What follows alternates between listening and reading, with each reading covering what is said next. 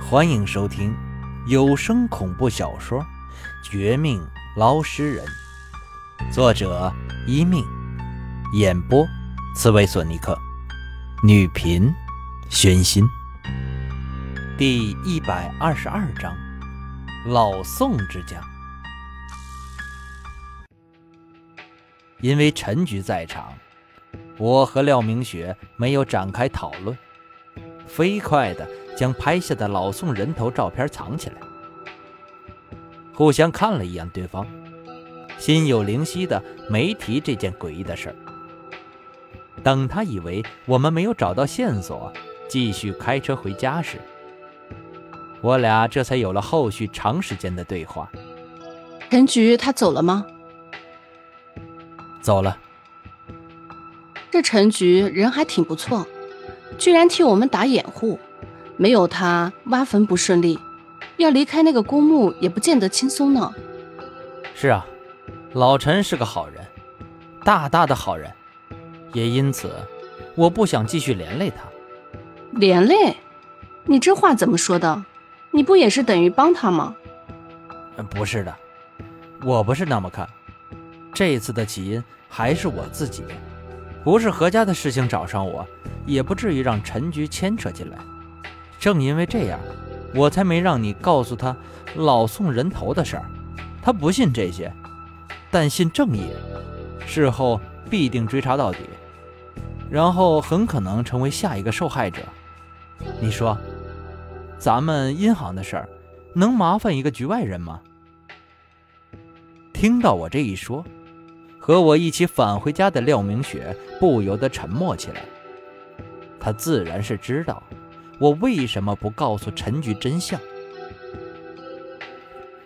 一是怕陈局受不了这个打击，想起一年前的惨案，将已经复杂到极点的案情变得更加棘手，让快退休的他参与进来，却没有力量自保，多半。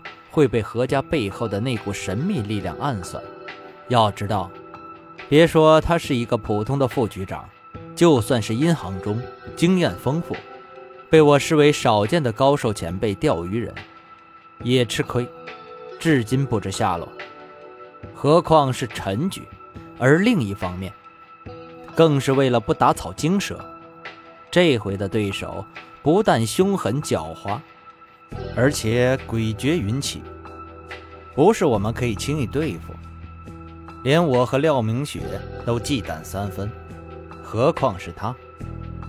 想到这儿，我不便多言，离开公墓附近的郊区，拦了一辆出租车，这就和他一起回到我家。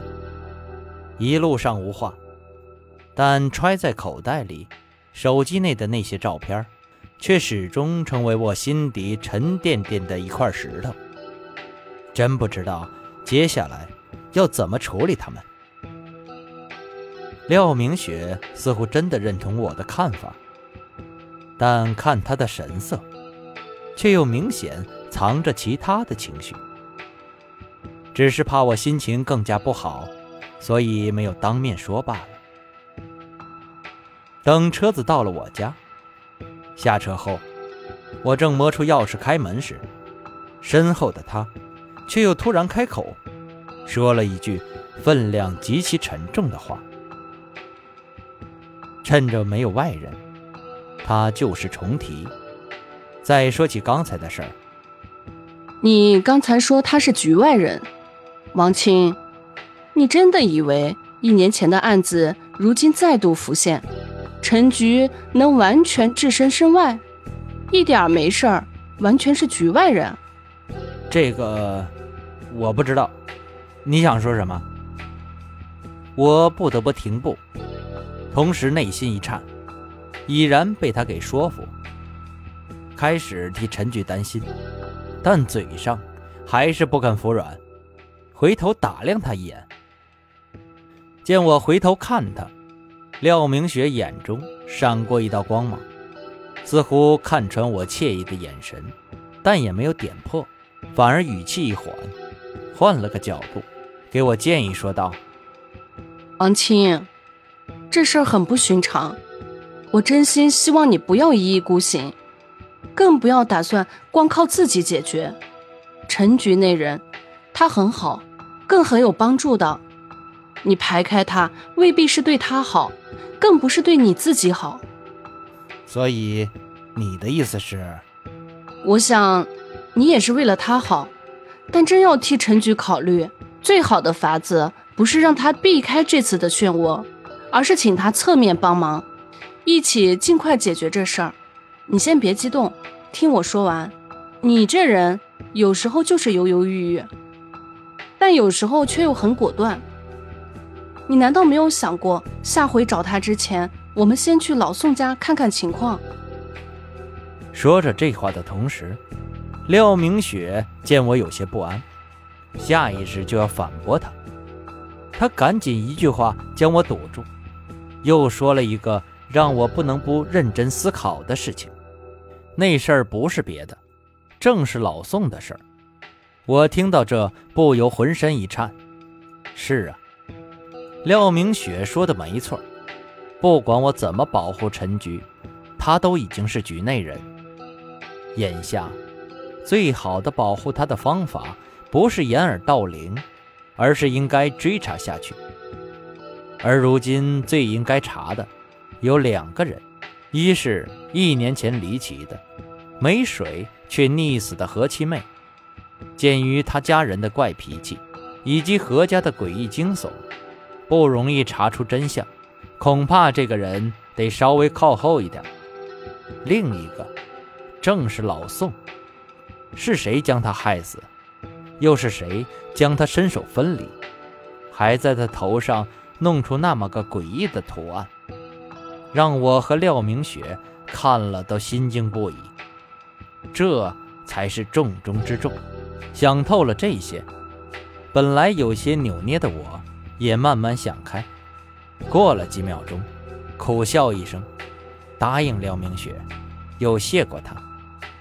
话到嘴边时，更不自觉地自嘲一句：“你要真是我未婚妻就好了，天天提醒我，让我少犯点错误。现在不算真的，难道是假的吗？”廖明雪睁大眼睛盯着我，微微一笑，淡漠的表情里也流露出一些让我看不懂的奇异之色，说他是开玩笑，安慰我吧。可这笑容很难得，也很真。说是真的吧，谁相信一个绝色美女真的为了一句娃娃亲，千里过来帮忙，还不惜舍得救我命，却一点儿不求回报？别人怎么想我不知道，但此时的我心里却是一半一半，一半的相信，一半的不相信。但不管怎么样。何家背后的神秘力量显然是不会放过我。等他们将钓鱼人前辈彻底处理，回头过来，就不只是吓唬我一下，多半就会展开正式行动。到时候就是我的死期。而我为了不让这种事情发生，和廖明雪休息一晚上后，第二天一大早，正如他昨夜建议那样。带上各自的装备，以及手机里老宋的头部特写图案照片，这就找到他老家，也是江城郊区之外的某个农村山区。出发之前，故意提醒了陈局一声，让他多加小心。我们没有回来之前，千万别轻易去调查何家的事儿。他虽然奇怪，但也没有多问。而我和廖明雪一路平安。进山后，假借记者的身份，很轻松地说服老宋的家人。他的家人对我们很热情，又是端茶倒水，又是做饭款待，还忍着泪水，将老宋生前的事儿一一说给我们听。身为女人的廖明雪比我感性，负责和老宋的儿子、女儿们聊天，安慰他们。我却趁此机会转了他们家一圈，其他地方没有什么特别的发现，唯独老宋家的后院看起来正常的一些柴堆附近，却有种令我心悸的感觉袭上心头，这感觉和他头部的图案很是类似。